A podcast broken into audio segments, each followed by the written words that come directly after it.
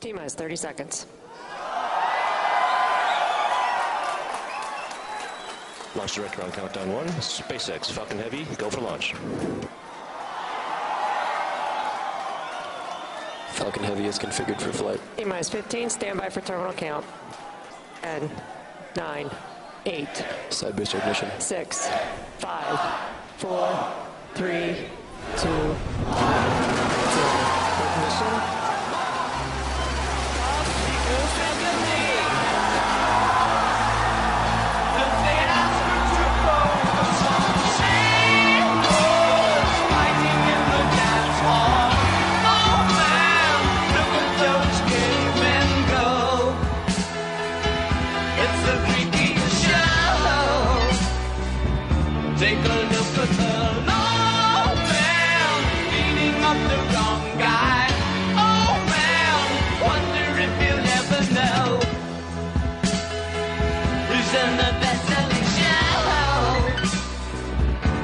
life on Mars?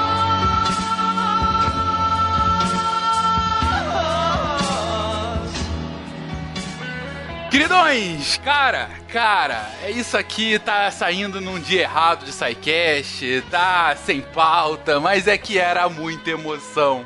Gente, depois do que aconteceu hoje de tarde, hoje de noite, Tava todo mundo lá vendo aquela beleza e lança o foguete, dá tudo certo. Aquele pouso sincronizado, puta merda, que pouso foi aquele, gente? E, eu, e as imagens agora do carro? Não, eu, na hora eu comecei a chamar a galera, falei com Pena, falei com o Ronaldo, falei com o Sacani, falei com o Sérgio, falei, gente, vamos gravar, pelo amor de Deus. A gente precisa falar disso. eu quero falar, eu quero entender mais, eu quero, sabe, conversar com você. Então, assim, tamo aqui com o geral. Gente, dá boas-vindas aí, não tem apresentação, é bunda lelê, meu. Wala wala, galera, aqui é o Pena e é isso aí, o Falcão Pesado partiu. Boa noite a todos aí, Sérgio Sacani, realmente foi sensacional, tudo, né? Tudo, não tem nem o que falar, foi um negócio espetacular hoje mesmo. Fala galera, aqui é o Ronaldo de São Paulo e que época, que época pra estar vivo. Ó, gente, desculpa, mas não é só que época, que época, que época. Eu já passei pela época. Um cara pisou na lua e falou assim: ó, isso aqui é um pequeno passo. É, você viu, né? Você viu ao vivo, né? Você, você pode bater, você pode apontar pra gente e falar assim: eu vi, eu vi. Vocês não. Eu vi o filme do Kubrick. Viu no cinema, né? E aqui, e aqui é Sérgio Vieira, Sérgio VDS, que nasceu num ano que subiu o Sputnik, tá? E todo mundo, um monte de gente sabe que quando eu tinha 5 anos de idade eu queria ser cientista de foguete. Me formei em engenheiro eletrônico e, puta merda, deu tudo errado. Eu nunca consegui fazer nada. Mas, gente. Gente, cara, é, isso tá sendo gravado e vai ser lançado ainda na emoção do momento. Foi Pobre um- editor. um- é, exatamente. Eu já falei assim, gente, vamos, vamos organizar isso rápido que eu quero lançar isso logo. Se tudo der certo, isso daqui tá sendo lançado no dia 7 de fevereiro, no dia seguinte ao lançamento do, do foguete pesado, né? Do Falcão pesado, como não, dizia o não, Pena. não, não é Falcão pesado, é Falcão gordo. É verdade, Melhor é mais, ainda, mais boa, apropriado. O Falcão Gordo decolou e decolou de forma espetacular. Mas, gente, vamos contextualizar rapidinho. O que, que é isso? Por que, que isso está sendo feito? E, principalmente, por que, que eu tô tão animado? Por que, que isso foi tão importante, gente? Me, me digam. Is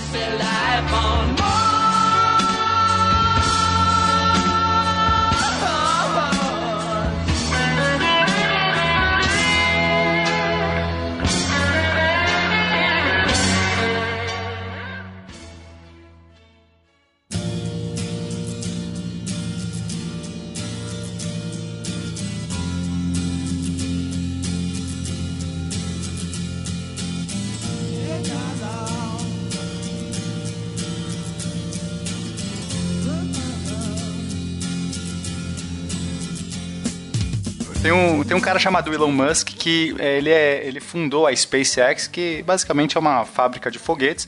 Ele tinha um sonho de ir para Marte, ele quis ajudar a, a NASA, ele quis dar um dinheiro para a NASA para poder financiar. A NASA estava abandonada, a corrida espacial estava tendo um- uma parada depois que o homem pousou na Lua, acabou toda aquela Guerra Fria, para que fazer isso? E aí ele percebeu que dar dinheiro para a NASA não ia. todo o dinheiro que ele tinha, ele já era bilionário nessa época, ele já, já tinha vendido o PayPal, ele já tinha uma grana absurda. Ele percebeu que não adiantava só dar dinheiro para a NASA, ele percebeu assim: eu tenho que fazer alguma coisa para dar acesso, para facilitar, para baratear o- a- a- os voos espaciais. Então ele resolveu fundar a SpaceX. Na verdade, lá atrás, né, quando a NASA, há muito tempo, ela anunciou que em 2011 ela ia aposentar os ônibus espaciais, é que deu o clique na cabeça dele. Sim, Ele falou: sim. a NASA vai aposentar os ônibus espaciais, mas ela vai precisar de alguma coisa. Se eu começar, se eu começar antes que a NASA a pensar num foguete para levar carga para a estação espacial, para levar astronauta para a estação espacial, porque a NASA ela vai terminar e depois ela vai começar a pensar na nova coisa, na, no- na nova nave dela. Então ele, ele deu uma antecipada, porque ele já sabia, ele foi o. O Sérgio falou, ele foi um visionário mesmo, né? Então ele, ele, ele vislumbrou que ia acabar os ônibus espaciais, que foi anunciado bem antes, e aposentar em 2011. E ele lá em 2001, 2002, né, fundou a SpaceX com o intuito de pegar esse pedaço aí. Quando chegou em 2011, que acabou, ele já tinha uma boa parte das coisas dele desenvolvidas, né? E aí que ele deu uma deslanchada. E aí ele resolveu fundar a SpaceX porque ele percebeu que não adiantava dar, dar dinheiro para a NASA, que não ia solucionar o problema. Ele tinha que baratear na cabeça dele, ele tinha que resolver o problema da, é, aeroespacial, porque era muito caro. Você imagina que você constrói um foguete, quando o foguete chega para o foguete é, lançar alguma coisa, ele é todo perdido. É como se você fizesse um avião que quando o avião chega no seu lugar, o avião é destruído. Então isso é muito caro. Então na cabeça dele, para resolver isso, ele tinha que fazer algo reaproveitável. Ele tinha que fazer foguetes que pudessem ser reaproveitáveis. E ele começou a criar o programa do Falcon. é, e aí isso foi em 2001, 2002. É, ele teve muitos 2002 problemas. ele, 2002 ele visitou a Rússia, né? Tentou comprar foguetes russos, né? Não conseguiu, foi humilhado. Aí ele volta para os Estados Unidos em 2003, 2004, quando ele começa a desenvolver o famoso Falcon 1, que ele só tinha um motor, né? Um motor Merlin, que é aquele motorzão que vai embaixo dele. E aí ele começa, né? Faz voos de teste, mergulha o bicho na água, faz de tudo, né? Ma- Mas, o toco que ele tomou dos russos foi bom, porque isso motivou ele. Exatamente, com É, certeza. ele meio que percebeu que tinha que fazer com as próprias pernas. Ele fundou lá a empresa dele, trouxe as pessoas, só que assim, o dinheiro dele, ele fala isso nas entrevistas, que ele podia fazer até quatro voos, porque só tinha dinheiro pra fazer quatro voos. Os três primeiros é, tinham explodido. E só, só tinha um último voo, que ele falou assim, se aquele voo tivesse explodido, eu ia falir, acabou, não dá pra continuar, né? Meu sonho acabou. E o quarto voo funcionou. É, ele tava, na verdade, ele tava provando pra NASA, né? A NASA deu pra ele, para ele quatro chances pra ele provar que ele podia levar a Dragon, que é a cápsula dele, pro espaço. Porque o cliente dele seria a NASA, né? Ele pensou assim, "Por- pra quem que eu vou vender esse foguete? Pra NASA, né? Então ele tinha que ter um... Então a- o cliente dele só aceitou quatro tentativas. Vender, Na não. quarta deu certo. Vender não, alugar. O contrato grande que ele ia fazer era de levar carga pra ISS, precisava disso. E aí a NASA deu quatro chances pra ele. As três ele mergulhou o bicho na água, deu errado. e na quarta, ele colocou, é a famosa história do queijo, né? Que ele coloca o queijo dentro da Dragon. Lembrando que a Dragon que ele colocou pra voar no quarto voo era uma Dragon de passageiro. É. E é a Dragon que você, toda vez que você vê a filmagem na, lá em Hawthorne, na Califórnia, na sede da SpaceX, aquela Dragon que tá pendurada lá na sede é a que voou no quarto voo. E aí o quarto voo foi um sucesso, decolou sem problema nenhum. E a Dragon voltou de paraquedas pousando na água é, e ele é a provou. pedra de fundação, né, da empresa dele. Porque foi graças àquele Exatamente. voo que ele conseguiu o contrato com a NASA e pôde desenvolver, então, o, o projeto Falcon. Aí ele fechou um contrato de, de se não me engano, são 17 voos para para ISS. Uma fortuna aí, né? bilhões, bilhões de, de dólares. E é por isso que a NASA fica ainda falando que se não fosse ela, a, a SpaceX não existia. Eles ficam fazendo pressão em cima, o cacete A4 e fazendo a sua propaganda em cima da SpaceX. Eu acho isso uma puta sacanagem do governo norte-americano, mas tudo bem, vamos lá. Mas governo é governo, né, cara? O, a, quando o Musk começou a falar sobre o projeto de ir para Marte com, aquele, com aquela nave que, tem, que tinha aquele janelão que depois ele redesenhou, teve, teve algum, alguns contatos da NASA que falaram que, que jogaram. Que basicamente mandaram o Musk baixar a bola, porque falaram, falaram assim: pra Marte sem a gente você não vai, pra Marte sem a NASA ninguém vai. É, lembrando só uma coisa, né, cara? Que pousar em Marte até hoje, só a NASA consegue sem destruir nada. O negócio do Elon Musk é que depois, isso aí foi 2003 e tal. Em 2004, ele começa os testes de voltar ao Falcon 9, voltar ao primeiro estágio. Então ele começa a, a- o contrato começa a vigorar, ele começa a voar para space, para estação espacial e voltar ao foguete. E ele voltava o foguete, eu não sei se vocês vão lembrar, né? Ou o pessoal que tá ouvindo, ele era legal pra caramba, porque ele voltava o foguete de propósito no mar. Ele fazia o foguete pousar em pezinho no mar. Sabe aquele lance de nado sincronizado? Nado sincronizado não, de salto ornamental, que quanto menos, quanto menos o cara tirar a água da piscina, melhor. Então ele faz, ele usou, ele usou isso aí. O primeiro caiu meio de lado, o outro meio. Aí quando ele começou a pousar o negócio retinho, que não tirava água nenhuma, ele falou: opa, agora nós estamos na hora de começar a tentar pousar isso aí de uma maneira correta. É, para o pessoal entender, o, o tamanho desse foguete que pousa, ele tem 16, é um prédio de 16 andares. É um negócio enorme. Para você pousar um negócio desse ficar reto e não, não tombar, é uma precisa de uma pre- precisão tão absurda que muita gente disse que era impossível, ria da cara dele. Quantas pessoas desacreditaram o projeto dele? Ah, vai voltar um foguete pousar de pé para ser reutilizável, está viajando. Só que ele foi lá e conseguiu. E aí ele conseguiu pousar um, depois pousar dois. Alguns no meio caíram. Só que depois de um tempo ele conseguiu desenvolver a tecnologia, melhorou os fins, que são as, as, as paradas que fazem a manobra, melhorou os retrofoguetes, melhorou os trens de pouso. E agora, e- e, né, recentemente, ele já estava pousando com sucesso todos os projetos. E quando ele tenta então fazer o novo, a nova etapa dele, que é o famoso, que é o que saiu hoje, o Falcon Heavy.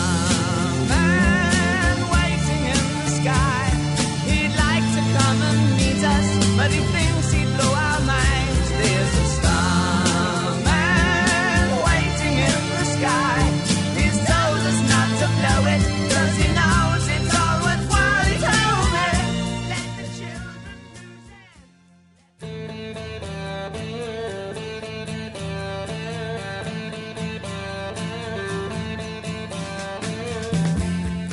Quando os foguetes do, do Musk estavam explodindo, ele não estava conseguindo acertar o pouso.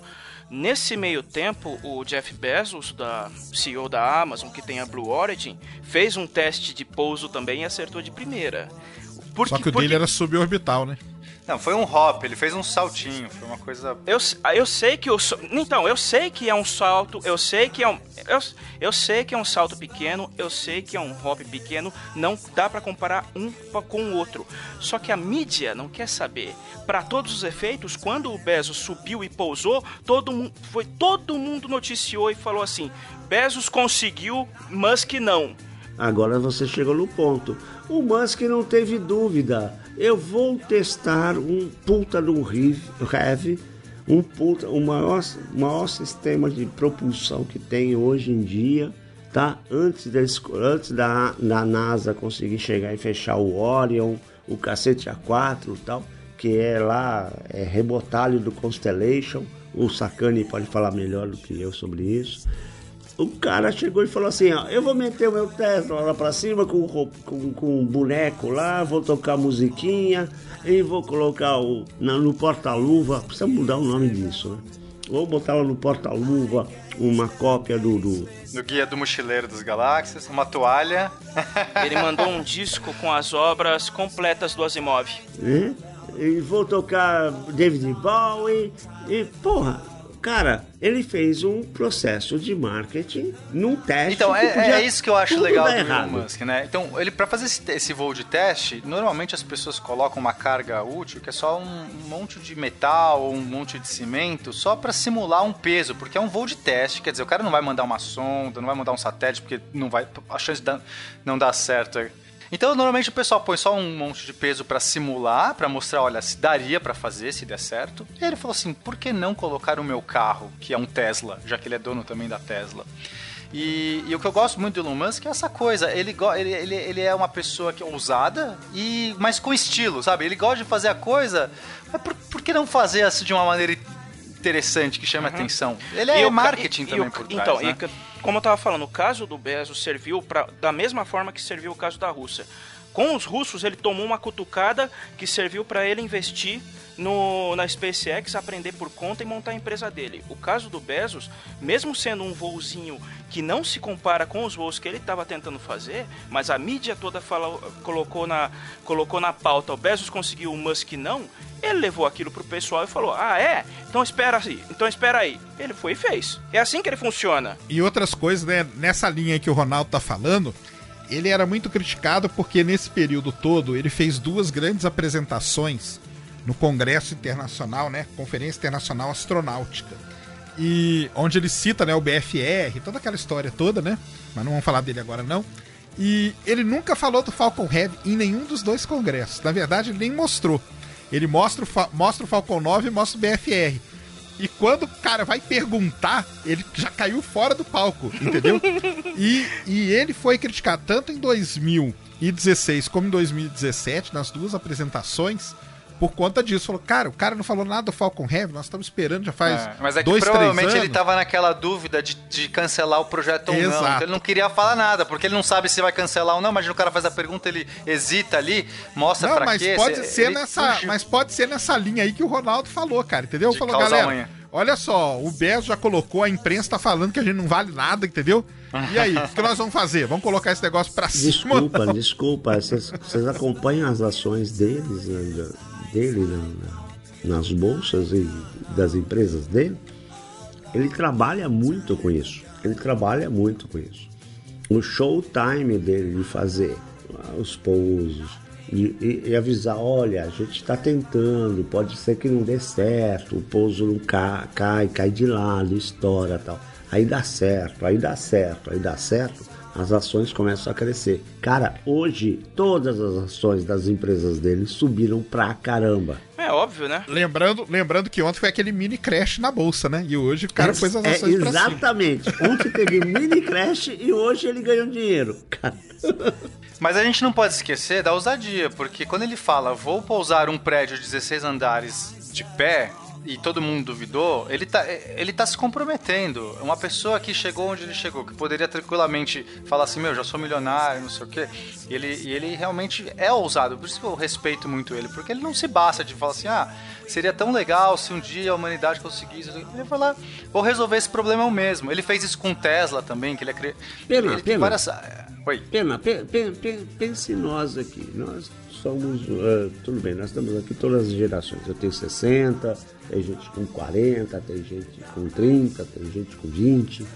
Cara, se você tivesse dinheiro, aspas, meso, infinito, vai, você tem dinheiro.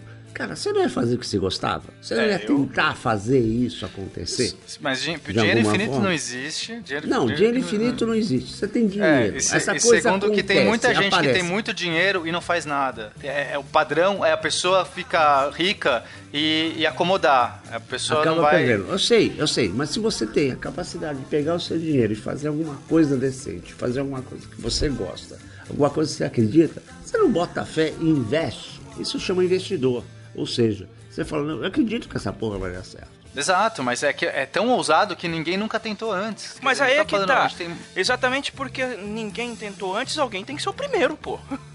Exato, mas ele foi o primeiro, o que eu tô dizendo assim, ele foi o primeiro em vários lugares. Ele, ele, quando ele resolve bater de frente com a indústria automobilística e fazer carros movidos à eletricidade, ele tá também entrando num ramo muito complicado. Depois, quando ele vai entrar na parte solar, de energia solar, ele, e a ideia dele é trocar os telhados das casas por painéis solares, por que, que ninguém ainda tá fazendo isso? Ele também tá sendo ousado. Quando ele resolve investir na, na questão da inteligência artificial e discutir isso, ele, ele tá sendo ousado em muitos aspectos. Coisas que as pessoas normalmente O Musk se não investe. Peraí, peraí, peraí. O, o Musk tem medo da inteligência artificial, ele não tá investindo Exato, tanto por nela, isso que ele não. está fazendo uma empresa. É por isso. Justamente Isso é por isso, é. É, é por e eu acho, eu acho que ele está muito Ele não fecha certo de robô, pensar não. sobre. Exatamente, mas é por isso que ele está desenvolvendo a Neuralink. É, é, eu lembro que o, o, o cara que era o Musk, um pouco antes do Elon Musk, é só fazer. Ah, um péssimo trocadilho, Musk com Musk. É, é, era o, cara da Virgem, né? O cara pegou, não era nada, fez um puta, fez uma empresa de aeronáutica, um monte de avião, aí de repente começa a criar um negócio que vai fazer voos para turistas, tal, não sei o quê. Mesma coisa. O empreendedor. O caso do Branson, ele, é- ele é um pouco mais showman do que o, o, Musk. O, Musk. O, o negócio, o negócio deles é voo de turismo, entendeu? Não que ele Mas o eventualmente Elon não Musk, vá pensar em alguma uma coisa, Antes mais Elon Musk avançada. mexer com aeronáutica, o que ele fazia? Ele mexia com outras coisas. entendeu? Vendia- PayPal. Tocava uma empresa de, de crédito. Mexia com dinheiro. Vendia com, com A mesma dinheiro, coisa, que é dinheiro. A mesma coisa, a mesma coisa, a mesma coisa. O outro também mexia com dinheiro na, na Inglaterra. Ó, eu acho que eu acho que por trás de tudo isso tem uma coisa que o Pena falou lá no comecinho que eu não sei se o pessoal prestou atenção. O, eu não sei quem já leu a biografia dele, mas o Musk ele é um cara que ele é, é aficionado com um negócio de ir pra Marte. Ele quer morrer lá. É, ba- isso. Ele já deixou claro, Basi- ele quer morrer lá. Já deixou. Basicamente, e te- tem um pessoal que pensa assim também, que eu leio, uns colunistas e tal, que basicamente tudo que ele faz, tudo, tudo, Tesla, é, a Boring Company, é, BFR, levar, é tudo isso para no, fi- no final do dia, igual diz o americano, né? No final do dia, financiar o sonho grande dele, que é ir pra Marte. Que ele sabe que é uma coisa que é cara, que é uma coisa que é complicada, que ele vai precisar de muito dinheiro. Então. Não, pra, pra maioria é um, um sonho impossível. É, Quantas pessoas têm o sonho de ir para um outro planeta? Acho que muita gente já teve. Quantas pessoas ousaram fazer uma, uma empresa privada? Coisa, as empresas são todas financiadas pelo governo, as agências espaciais, porque precisa de muito dinheiro, muito esforço, muita tecnologia, muita ciência. De repente, um cara resolve falar assim: eu vou fazer a minha própria empresa para conseguir financiar isso. E hoje ele está à frente disso. E hoje ele faz um lançamento de um, de um foguete chamado Falcon Heavy, coloca o foguete mais possante, mais poderoso da atualidade e reaproveita três boosters. Um a gente não sabe se funcionou, mas Explodiu. no princípio. Tá confirmado? Tá, Tá, tá confirmado? confirmado aqui por ele, ó. Caiu a, caiu a 100 metros da, da balsa. Caiu a 100 metros da balsa. E ele consegue reaproveitar três boosters. O foguete dele permite reaproveitar três boosters. O que ele está fazendo não é simplesmente pôr o maior foguete poderoso da atualidade. Ele está fazendo o foguete mais barato é, em termos de custo-benefício da atualidade. E ele está financiando não apenas esse projeto, mas o PFR e toda essa revolução, essa nova corrida espacial. Eu ouso dizer que veio sim da SpaceX que reacendeu essa coisa. Porque antes da SpaceX incomodar e fazer e tentar fazer o negócio reaproveitável, tava todo mundo parado, não tinha ninguém fazendo. Então eu olho para isso e falo assim: caraca, esse voo do Falcon Heavy é um marco, sim. A gente tá voltando a ter o sonho do espaço, o sonho de colonizar outros planetas, o sonho de mandar missões para a Lua, que a gente tava, tava parado, e mandar missões para Marte. É nesse sentido que eu quero colocar. Eu não quero nem ficar vangloriando Elon Musk, não. Tipo, não é isso. Eu admiro ele, eu acho que ele é um cara que, que sonha e faz, para mim isso é admirável. Mas o que eu quero mostrar é, caraca, é um sonho de fazer um foguete reaproveitável, um foguete grande, um foguete poderoso, e ele fez, e tá aí, e voou.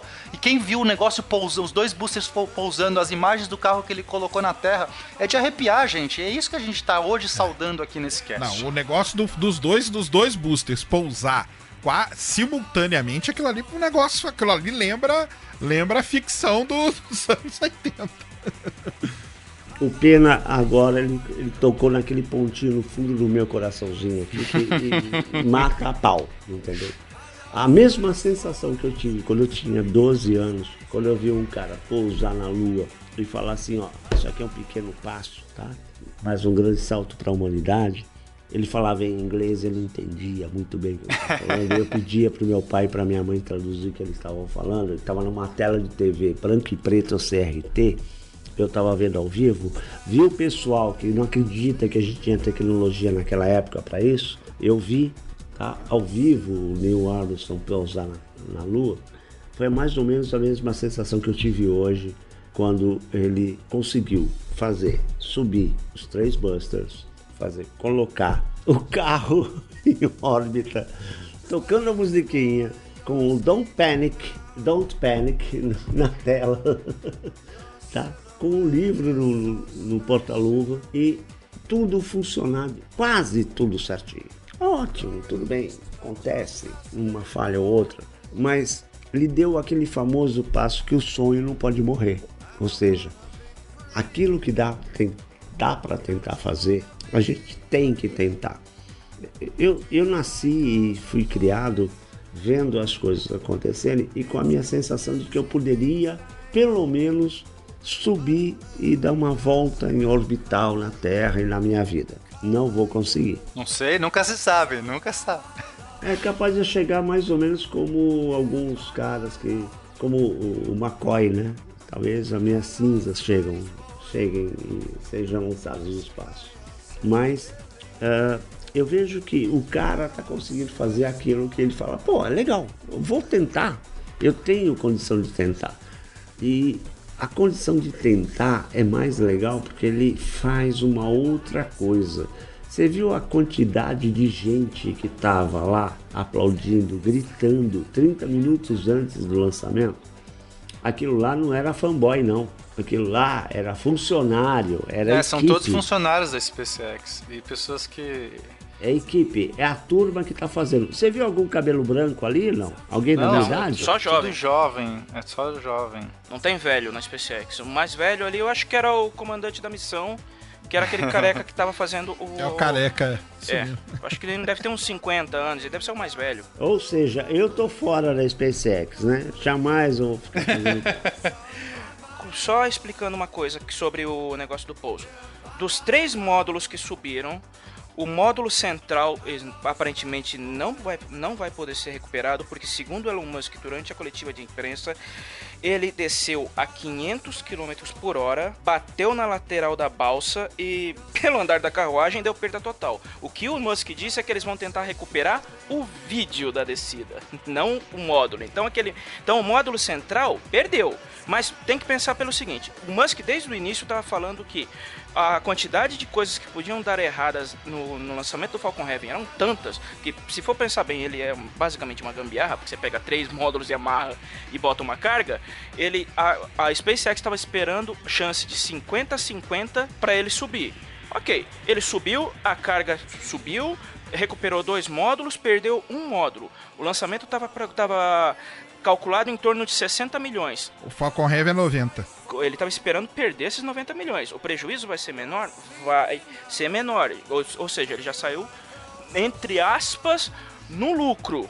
Mas ainda assim vai ter que voltar para, como dizia no desenho do pica-pau, de volta à mesa de planejamento para para reprojetar o, o módulo central para ele poder funcionar direitinho com os outros dois módulos para subir, descer e não perder nada. O cliente, o que importa é a carga, a carga útil ter separado, né? Separou do primeiro, primeiro pro segundo estágio, tá indo em órbita. Cara, o cliente tá tranquilo. O resto, a volta e tal, aí é uma coisa dele. Isso aí é verdade. Óbvio que ele vai voltar pra pra redesenhar, mas pro cliente foi um sucesso.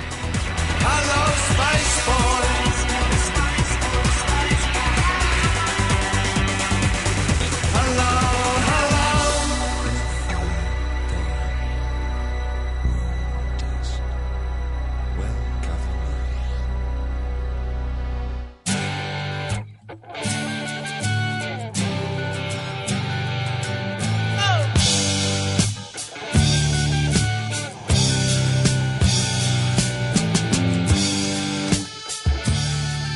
Gente, tem uma coisa também que eu acho que a gente não pode deixar de, de comentar, que assim, é, é- é um pouco na vibe tanto do que o, o Pena quanto o Sérgio colocaram. É, então, tem toda a questão técnica, claro, tem um potencial prejuízo ou não, mas cara, que ele conseguiu de alcance? Porque, Assim, o Sérgio comentou da galera que tava lá e realmente era impressionante. Você via a galera vibrando, vibrando mesmo. No, no countdown lá, quando tava realmente pra lançar, a cada número eles cantavam, mas assim, era uma vibração, era torcida de, de futebol ali. O cara colocou 2 milhões ao vivo no canal da SpaceX. é isso, cara. Foram 2 Dois milhões, de milhões de pessoas, ao pessoas vivo ao assistindo vivo a SpaceX. isso. Eu tava que nem uma criança em casa, tava ridículo. Teve amigo meu que falou pra mim, tava ao vivo, tal, não sei o que, tava no outro lado no telefone, ele virou assim, cara, tô chorando aqui. Cara, eu não chorei, mas deu aquele engulho. Ah, dá, dá. Bravo, deu, deu. Quando ele avisou o dia do lançamento, foi a venda mais rápida de ingressos do KSC. Nunca, nunca teve uma venda tão rápida assim, lotou tudo. É o Kennedy Space Center, o, o KSC. Não é KFC não, tá, gente? Não é frango, não. Pra gente aqui que trabalha com coisa de imprensa, hoje era estimado que só em equipamento fotográfico, câmera remota que eles montam pra para fotografar mais de perto o lançamento, tinha um milhão de dólares só em equipamento ali com o pessoal da imprensa. Foi dado risco altíssimo de atentado terrorista. tava claro, lá né? no. Lógico, Claro, tava né? lá no, no Kennedy Space Center, tava o Esquadrão Antibombas, o Esquadrão Antiterrorismo, a revista passava por todos, por esses esquadrões, passava por cachorro, as mochilas dos jornalistas, a câmera e tudo. E tem uma. Eu, eu sigo alguns jornalistas no Twitter, uns jornalistas espaciais, né, digamos assim.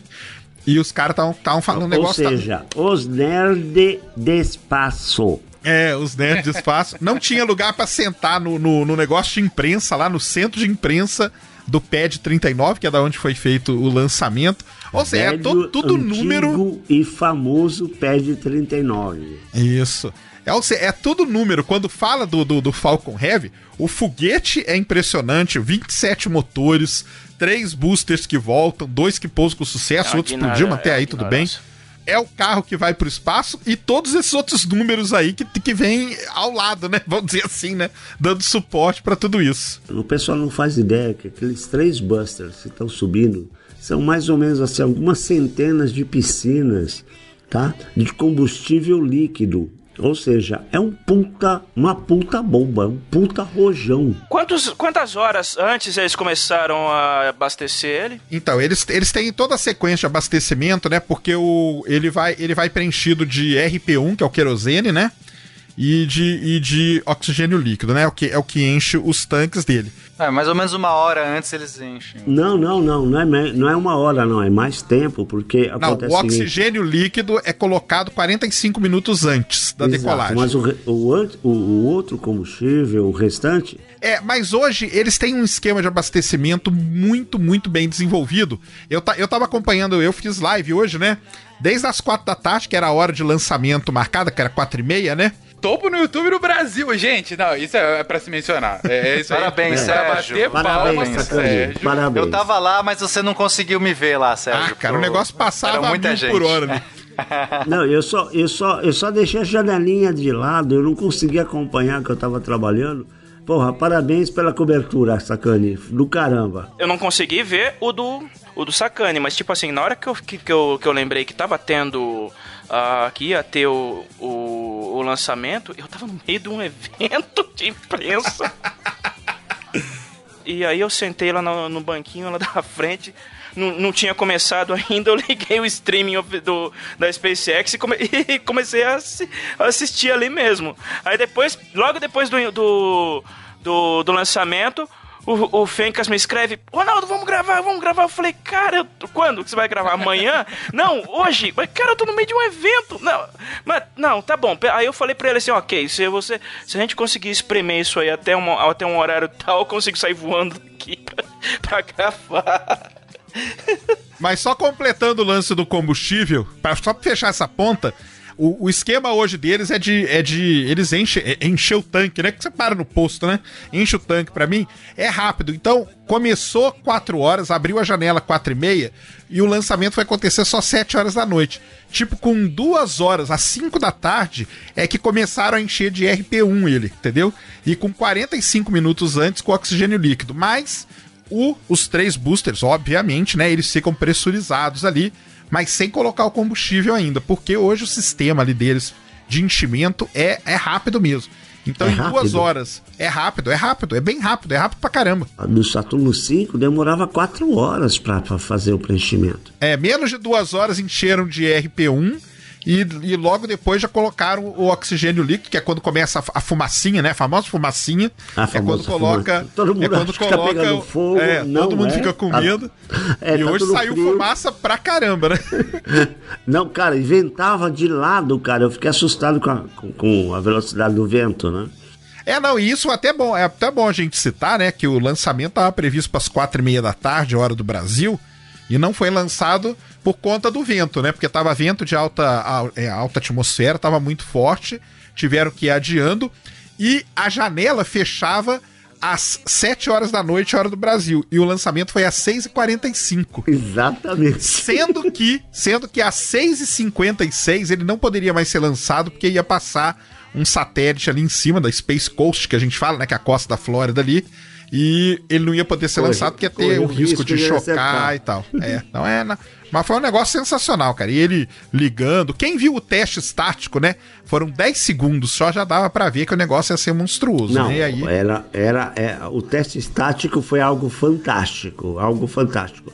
Porque, é, como eu fiz, é, eu participei do, do, do grupo de fogueteiro da, da Poli na década de 70, lá em 75, 76. Você fazer teste de bancada e teste de potência em qualquer tubo com combustível é algo maluco, né? Quando eu vi o teste de potência dele, os caras chegaram, trava o bicho e liga, eu falei, cara, tá perfeito, né? É uma coisa fantástica e, e você percebe, cara, é, é, é- é muito engraçado. Quando você vê alguma coisa funcionar do jeito que você já viu funcionar em escala menor, você sabe o quanto é de potência que tem naquilo lá na frente. E só pra falar da potência, né? A potência era tão grande que a SpaceX ontem já mandou uma carta falando pro pessoal ficar longe de janelas. Porque pela onda de choque teria a chance de quebrar algumas janelas e pra ninguém se machucar, eles mandaram um comunicado explicando. O raio de, de, de observação lá foi aumentado, né? Todo mundo saiu, ficou muito mais distante, né? Foi aumentado, foi isso mesmo. E só colocar aqui, a gente tem que mencionar. É, o, o- o parabéns ao Sakane. Pra- quem não sabe, gente, o Sakane ele comanda o canal Space Today no YouTube, um dos canais mais relevantes de cobertura ah, de astronomia e, e adendos. É, Não, astronomia, eh, astronomia, cosmologia. O filho da, o filho da mãe do, o filho da mãe do meu xará, ele consegue, ele consegue produzir algumas notícias que não é muito comum dentro da, Devia, né? Exatamente. Exatamente. Não ele, muito tá, comum, ele tá né? quase chegando à astrologia, né? De tanta coisa. Daqui a pouco- Nossa senhora, cara, desgrila. Brincadeira. Mas o ponto aqui a se mencionar é que hoje, durante a cobertura que ele fez, uma cobertura que começou. Quando é que você começou a fazer cobertura, Sacane? Quatro, quatro da tarde, cara. Terminei sete. Eu terminei e depois eu voltei, porque na hora que eu vi o carro ao vivo lá com, com o astronauta, eu falei, cara, isso aqui não pode Ah, deixar. Deixa eu voltar aqui e abrir outra. Eu abri outra live pra ficar mostrando o carro lá passeando com, com o boneco, cara, com o astronauta lá, com o Starman. Mas eu, eu comecei a cobertura, era quatro da tarde, porque o lançamento ser quatro e meia, né? E na hora ali de pico, cara, deu 7 mil pessoas ao vivo no canal. Então, é co- coisa. Ah, então. O, o Sérgio ficou no topo do YouTube do Brasil, um canal falando de astronomia, gente. Astronomia! E ele fica lá no topo do YouTube. Sério, cara, Space Today, você, Parabéns, Sérgio, tá Sérgio. muito de parabéns, realmente. Obrigado. Parabéns, Ah, Sérgio. assim, Como eu sempre digo, de como eu sempre digo, Sérgio é um puta nome.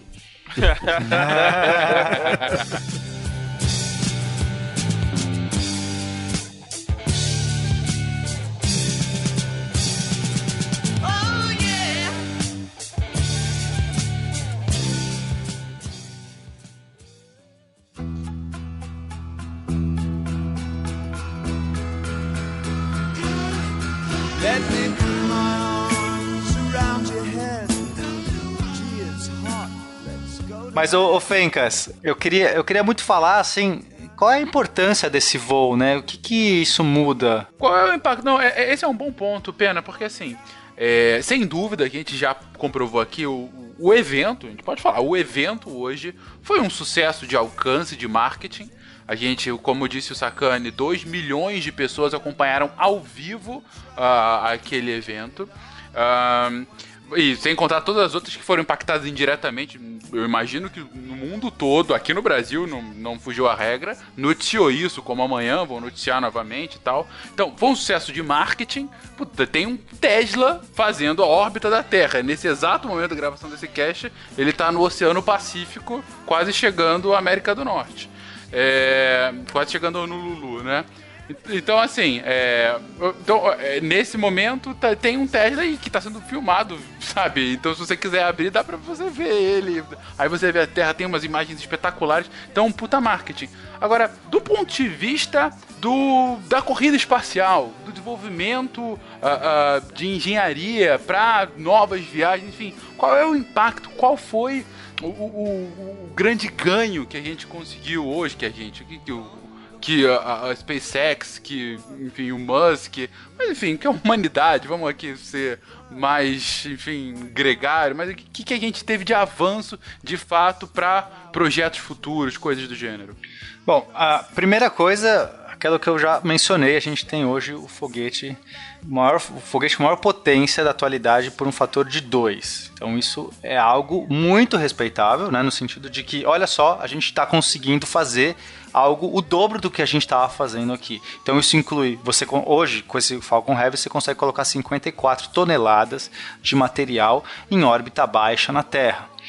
É, então você pode é, fazer, colocar um monte de satélites de uma vez, ou você pode colocar um satélite grande, um projeto grande, um, um grande telescópio espacial. Você pode com esse foguete mandar é, numa única vez, sem precisar de assistência gravitacional, aqueles slingshot, para é, alguma uma carga para qualquer lugar do sistema solar. Ou seja, Plutão, se você quiser. Se você quiser mandar uma sonda para Plutão, você pode fazer com o Falcon Heavy de uma vez, sem precisar fazer aquelas manobras, esperar alinhamento das estrelas, aquela coisa toda. Então, isso por si só já é muito legal. Agora, a segunda parte que eu acho que é muito mais relevante é a questão do custo. Porque você está fazendo isso com por volta de 90 milhões, que é um quarto do custo do foguete concorrente que está que, que tá para ser lançado, que é o Delta 4 Heavy. Então, quando você olha, é, agora isso agora, se você depois de muitos testes, quando esse foguete já tiver realmente não tendo mais problemas, está tudo certo, esse custo vai caindo, porque você reaproveita, reaproveita, reaproveita. A ideia é. A SpaceX está lançando em breve o Bloco 5, quer dizer, é um booster melhorado, e a ideia desse booster é conseguir fazer 100 voos é, reaproveitáveis. Quer dizer, 100 voos que o mesmo core, o mesmo booster vai poder ser usado. Então os custos, a projeção de custos vai baixando, vai baixando, vai baixando. Quanto mais excelência eles tiverem, quanto mais é, é, confiança na execução eles têm, é, menos é mais barato ele pode cobrar, porque ele sabe que aquele booster vai voltar. Então ele sabe que ele não vai perder aqueles nove motores, que é caríssimo. É caríssimo o motor. O motor é maior do que um ser humano, aquele motor. Todo aquele core, aquele prédio de 16 andares é caro pra caramba. Então, o que ele está querendo mostrar é que não apenas ah, com esse, com esse foguete a gente pode ir para qualquer lugar do sistema solar, como a gente pode de jeito mais barato já pensado. É, é, o jeito mais barato hoje na história da humanidade. Isso a gente pode falar, o jeito mais barato de você ir para qualquer lugar do sistema solar. Esse é o marco que a gente tem que olhar. E não esquecer do marketing também, Fencas, que você falou o marketing e tudo mais, porque a atenção e o awareness que isso está gerando, a vontade do espaço, eu acho que é a contribuição mais importante. Porque outras empresas vão acordar, outras mídias vão acordar. Se sai no jornal isso tudo, as pessoas vão olhar de novo e falar assim: nossa, o espaço está voltando. É, eu acho que esse awareness é tão, às vezes, mais importante. Porque, de novo, a gente vai ter investimentos nessa área, a gente vai ter atenção, governos, mídia, tudo isso olhando de novo. Por quê? Porque está gerando um estímulo, porque as pessoas estão vendo que isso também faz parte do show. Isso também é legal. É aquele sentimento lá do, do pouso na lua que contagiou aquela geração. Hoje você tá vendo pessoas aplaudindo um carro voando em frente à Terra, cara. Eu me arrepio só de lembrar. Eu postei cinco, seis tweets só sobre isso hoje. E todo mundo está falando sobre isso hoje, vai falar sobre isso amanhã. E amanhã, depois, quando os novos foguetes. Eu acho que essa contribuição talvez seja até maior do que a questão prática, a questão do, de efetivamente o que a gente está fazendo. Ah, só para complementar o, o Pena aí, é, o cara aqui mais velhinho tal, já vê uma coisa mais distante. Que é aquilo que eu sempre batalhei, eu sempre busquei, eu acho que o Pena também busca isso. Que é, a gente não estuda, a gente não, não fica. para de estudar, a gente não para de, de ler e, e se atualizar uh, de graça. Não é porque a gente quer só saber mais, a gente quer saber mais para poder transmitir mais. Né? Então a gente vê uma coisa, isso pra garotada, cara, a gente tem que transmitir o máximo possível, da melhor forma possível, na melhor linguagem possível. Eu sei que eu já não tenho mais essa linguagem. É, eu odeio game, então não adianta, eu não vou fazer nenhum link com game, porque game para mim é uma coisa perda de tempo, então lamento. Gente, vocês que gostam de mim, esqueçam, eu não gosto de game.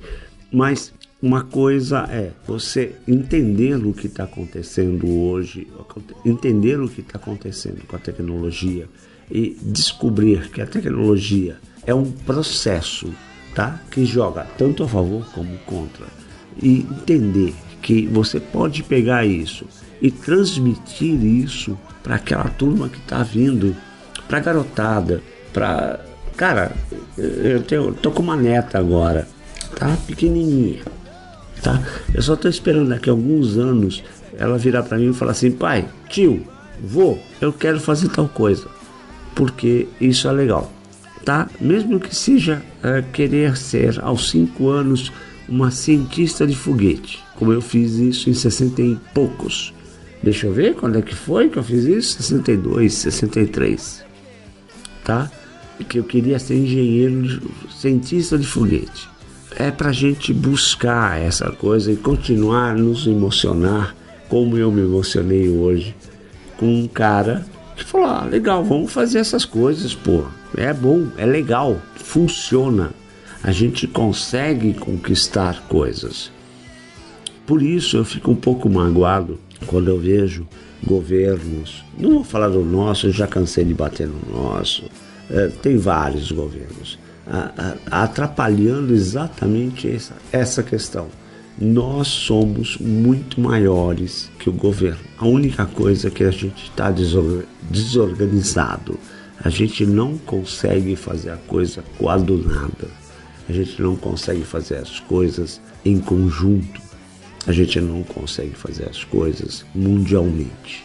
Uma hora isso vai acontecer, eu tenho certeza eu tenho certeza que muita gente vai chegar àquele ponto que eu sou hoje, que eu não acredito em barreiras é, nacionais, estruturas nacionais de defesa, porque o meu terreno, porque o meu país. Não, não existe isso. Existe humanos, existe humanidade, existe uma coisa da gente fazer as coisas para todos. Então eu acho bacana a gente conquistar o espaço, a gente conquistar os limites, a gente conquistar todos os pontos possíveis para fazer de nós melhores. Estou contigo quanto a isso. E, e, é interessante que você coloca dessa forma, Sérgio, que uma coisa que a gente volta e meia fala aqui no SciCast, né? Que é, nada mais efetivo para unir dois povos diferentes do que um inimigo em comum.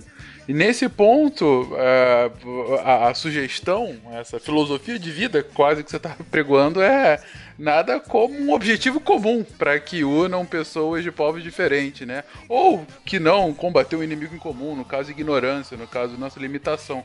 E aí eu concordo contigo, realmente cada passo assim é mais um passo, eu acho fantástico. Como eu disse para vocês quando a gente começou a conversar aqui, eu tava é, assim como vocês emocionado vendo o negócio acontecendo, pensando que toneladas de metal estavam sendo propulsionadas por bombas é, controladas, não estava explodido, chegou em órbita e agora um carro está sobrevoando o sabe, tá, tá em órbita aqui. E mais, aquelas bombas controladas voltaram pra Terra e duas em três não explodiram, entendeu?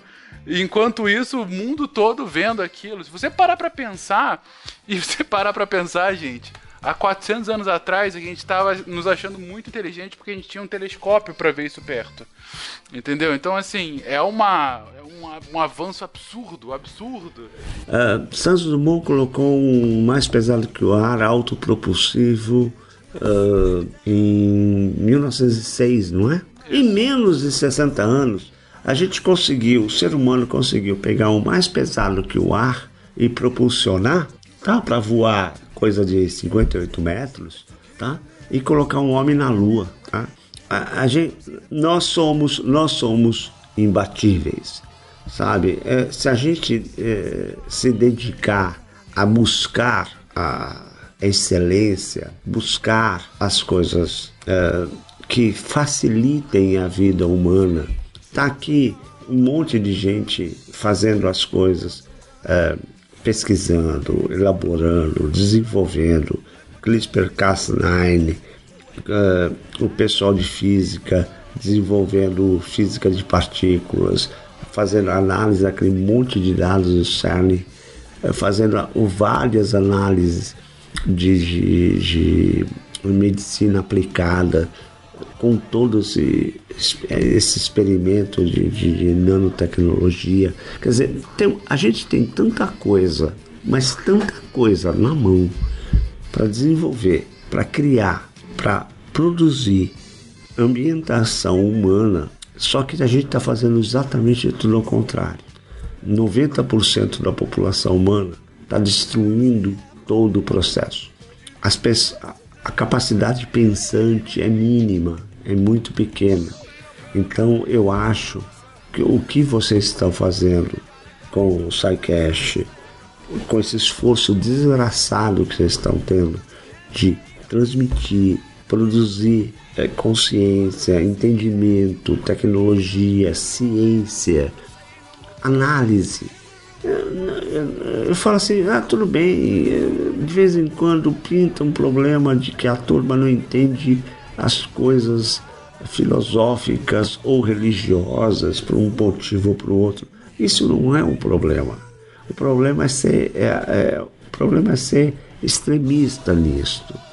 O problema é, é não entender que você pode raciocinar. O ser humano tem que raciocinar.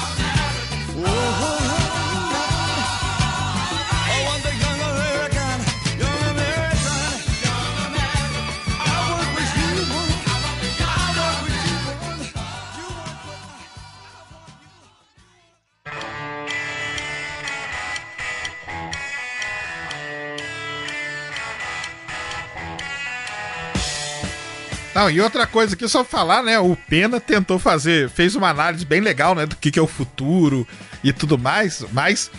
E pegando a emoção aí do que o, do que o Serjão falou, né? A gente. A, a ficha ainda não caiu, né, galera? o, ah, carro, o carro tá aí ainda, entendeu? E você olha aí, tá tudo ao vivo, o carro passando com a terra passando atrás a ficha ainda não caiu. O Pena fez uma análise mais, mais racional aí, tentou. fez, e é, é isso mesmo que ele falou. Mas a, a, ficha de tudo isso ainda vai cair com os dias aí, com as semanas que vão passar, né? Eu acho que, pessoalmente, com 61 anos de idade, que a garotada vai fazer muita coisa legal com isso, entendeu? Com essa imagem. Eu publiquei hoje é, é, essa imagem do carro, o boneco, sabe? Eu acho que isso aqui é, é, é a mudança, é um. Não, essa imagem é antológica já, já vai entrar aí, vai, é um marco histórico, isso eu tenho certeza. Eu, já, eu, eu chamei de imagem histórica, porque não dá, cara. Isso mexe muito com o que é humano. O Musk brincou que, essa, que as fotos, as imagens do, do carro no espaço, elas são, elas são reais porque elas, a qualidade delas é muito ruim. porque, se elas, porque se fosse CGI, elas seriam mais bonitinhas. É, ele falou que se eles fossem fazer isso CGI, ficaria muito mais convincente. É. Tá muito, tipo, é, tá muito assim. fake. ele falou que tá muito fake, por isso que tá fake é real. Então, gente, eu só queria lembrar que nesse momento que a gente está gravando, o carro está em órbita ao redor da Terra, numa órbita excêntrica, e eles vão fazer, é, não sei exatamente daqui quantas horas, eram seis horas Seis. a partir. É. Não, mas não é. a- a- é, mas daqui a algumas horas, né? Porque a gente está gravando, quer dizer, quando isso for ao ar, já espero que já vai ter acontecido. Eles vão fazer a injeção, então, para a órbita transmarciana, que vai colocar o carro, enfim, numa órbita heliocêntrica ao redor do Sol que vai que o carro vai passar na mesma altitude, na mesma esfera, na mesma órbita de Marte, não vai pousar em Marte, não vai orbitar Marte, já aviso isso. Isso é porque precisaria de falar. mais mais uma outra nave ali onde tem o carro, precisaria ali ter mais uma nave para fazer essas queimas, tá? O carro vai passar pertinho, espero, de Marte e vai voltar e vai ficar girando ao redor do Sol numa trajetória aí para sempre, de vez em quando passando perto da Terra, de vez em quando passando perto do Sol, do, de Marte. Mas o que importa é que é, vai ter aí esse objeto, sei lá, talvez seja uns lembrando, né, não sei, um grande marco aí para mostrar esse momento, é, registrou esse momento que, sei lá, esse, é, é, foi coroar esse esforço da humanidade ou dessa pessoa, do Elon Musk, mas eu acho que de toda essa humanidade, tudo isso que permitiu a gente ousar de novo o espaço, a fronteira mais alta, The High Frontier, porque isso estava amoroso no espírito das pessoas, isso voltou na- no, no século 21 e eu que sou um amante do espaço, que tentei fazer telescópio quando era criança, que sempre me apaixonei, entrei na física porque eu gostava de astronomia. Então, poxa, ver isso reacendido nessa geração, cara, isso me dá uma, uma felicidade, me, me anima de um jeito Minhas palmas aqui, viu? Minhas palmas aqui. Muito obrigado, meu- muito obrigado aqui como velhinho vendo você, pena, feliz com isso também. Muito feliz, cara. Eu não vi o Homem na Lua, mas eu quero ver o Homem em Marte. Temos que passar isso pra frente. Só que tem uma coisa, tá? E- e- o, é- o carrinho do Elon Musk, que ia dar uma girada lá, tal, não sei o quê. Daqui a 10 anos eu tenho certeza, nem 10, quem sabe 5. Algum diretor filha da puta vai fazer um filme sobre o carro do Elon Musk voltando alterado por uma civilização extraterrestre. Né? Pô, mas até aí o cara vai ter- os extraterrestres vão ter que passar perto aqui. Mas assim, é importante dizer que esse achievement que a SpaceX atingiu não é um esforço apenas do Elon, do Elon Musk, é um esforço conjunto de todo o conhecimento acumulado de, de décadas de pesquisa espacial, é um esforço conjunto da, da- é, um, é um esforço conjunto da humanidade inteira, não. Sem dúvida, sem dúvida. Ombros de gigantes, né, gente? Nada, ninguém faz nada sozinho, sempre tem gigantes. O Musk vai usar o que ele tá aprendendo com isso, porque pra, pra ganhar dinheiro com as empresas dele, porque, por exemplo, nada me tira da cabeça que ele vai usar as informações sobre efeito de radiação na tintura do, do carrinho pra, pra aplicar nos Teslas dele. Por exemplo, já é um ponto. Entendeu? Ele, ele vai usar, ele, ele vai colher, ele vai colher dados pra ele usar nas empresas dele pra ele fazer dinheiro. Vai, ele é um capitalista, ele é um dono de empresa, ele tem que vender carro e, e, e dar lucro pra continuar investindo no espaço. Porém, porém, é importante lembrar que tam, muito, muita coisa a gente vai apre- aprender com esse lançamento. A gente vai aprimorar os, os próximos lançamentos da SpaceX e de outras empresas também, porque o espaço é aberto. Tá aparecendo uma pancada de empresas investindo no, na pesquisa e exploração espacial. Tem a SpaceX, tem a, a Blue Origin, tem a Virgin. Agora, duas semanas atrás surgiu aquela Rocket Lab que colocou aquele globo de discoteca em órbita. Tem a Planetary Resources que tem tá pesquisando é, mais pra frente passar a minerar asteroides. Tem uma porrada de gente boa aí que vai explorar o espaço de uma maneira comercial e esse conhecimento todo agregado vai vai vai ser benéfico pra gente na não, se não agora, para as próximas gerações. Rebel, rebel,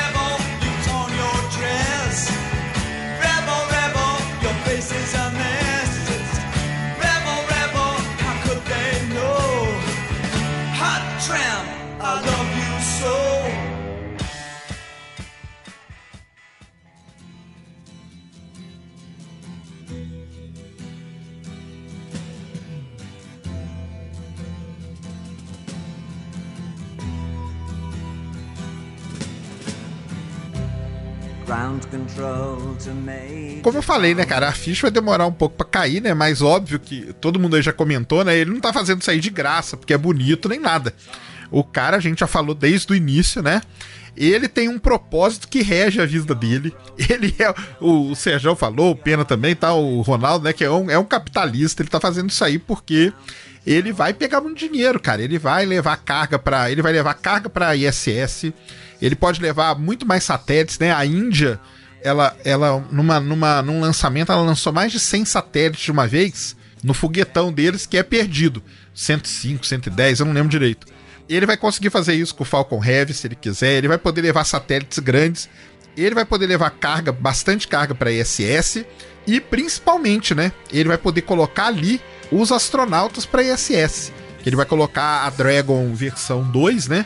Dele para funcionar. E a Dragon versão 2 dele pode levar astronauta. Isso aí é uma coisa assim, realmente muito interessante, muito boa, porque você pode levar astronauta e carga, né? Por, por conta da, da, do peso que ela carrega, né? 50, 60 toneladas e tal. Você pode levar carga, você pode levar pessoas e tudo mais. O resto, ir para Marte, ir para outros cantos. Só para lembrar pro pessoal, tá? Agora, dia 5 de maio, tem um lançamento para Marte, tá? Que é da sonda Insight, que vai ser feito no Atlas 5, que é um outro grande foguete.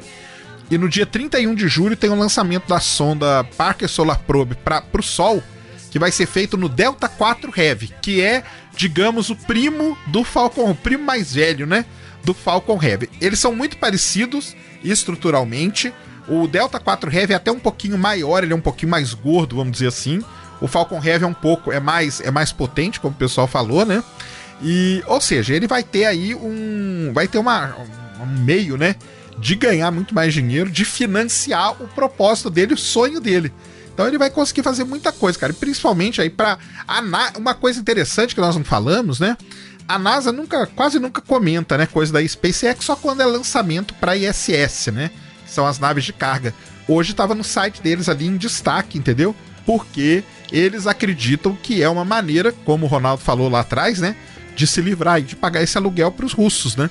Então, eles podem ir para para ISS com, com, com Falcon Heavy. É isso que ele ia chegar. Eles são. A NASA ficou o tempo todo, faz uma semana que a NASA fica lá, bajul, ficou bajulando o lançamento, etc, etc, etc. Porque eles estão pagando o Uber, né?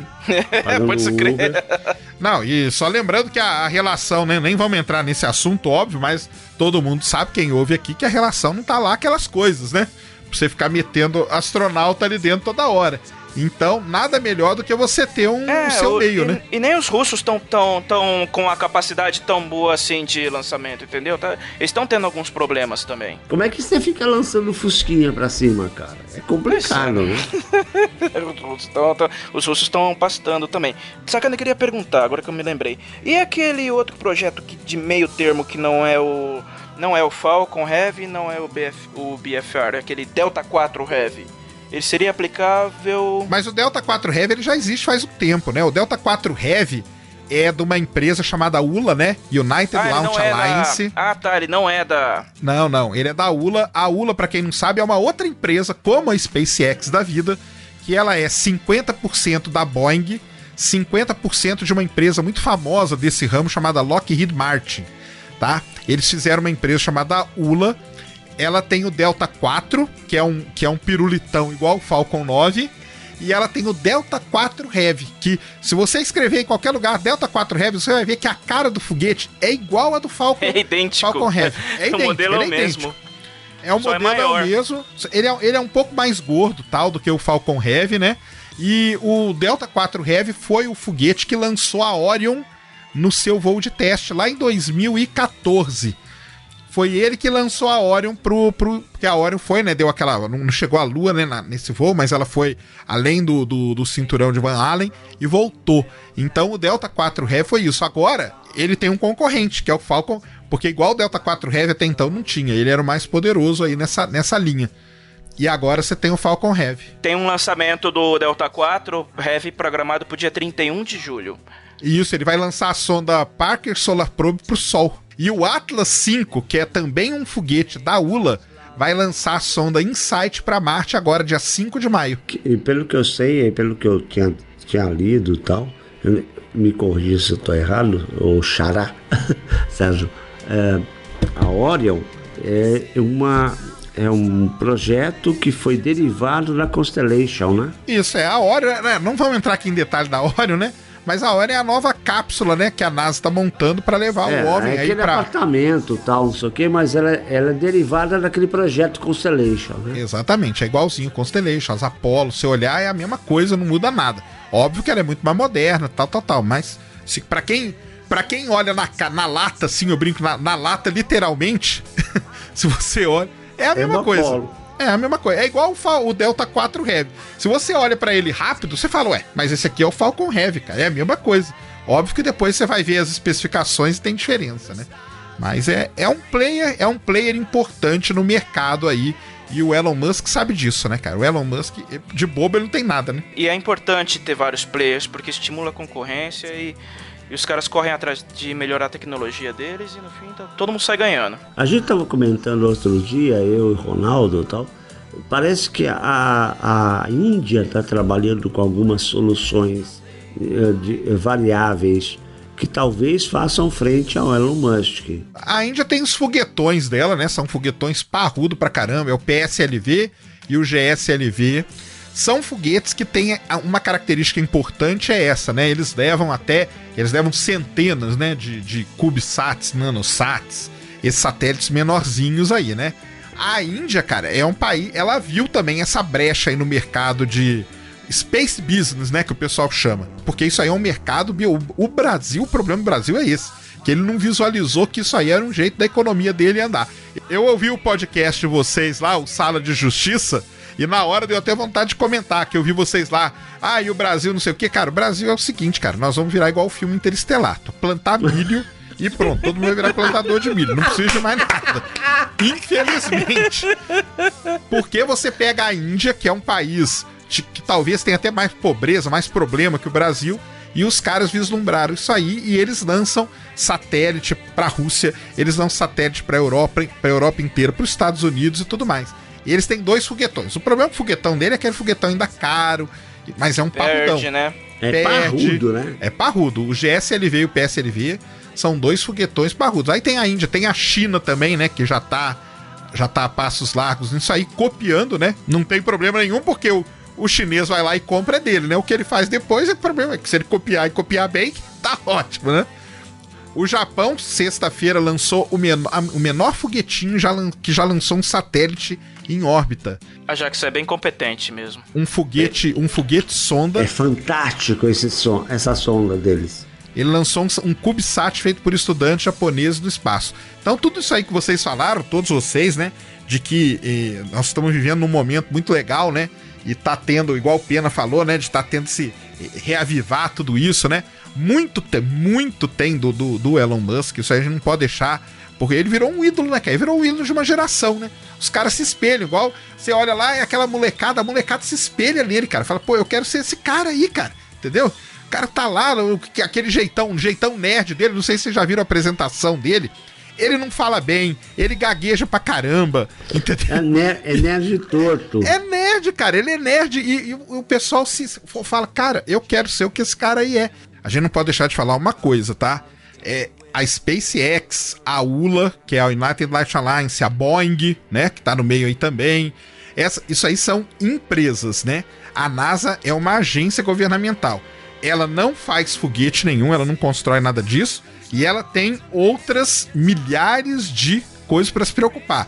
Ela tem financia muita universidade, pesquisas básicas de astronomia, astrofísica, astronáutica, aeronáutica também, né, que ela ajuda Cooptação de bastante. garotos. É, é, é o de sempre. Ela faz. Ela é uma agência nacional, né? Ela é uma agência, porque muita gente fala assim: "Ah, a SpaceX é concorrente da NASA". Não, não é, cara. Porque a SpaceX é uma empresa pres- Exato. presta serviço São duas coisas distintas. São duas coisas distintas. É, eu, eu sempre falo que é, não dá para comparar NASA com uma agência espacial produtora, sabe? É, Não, são coisas completamente diferentes. tá, é diferente, não dá.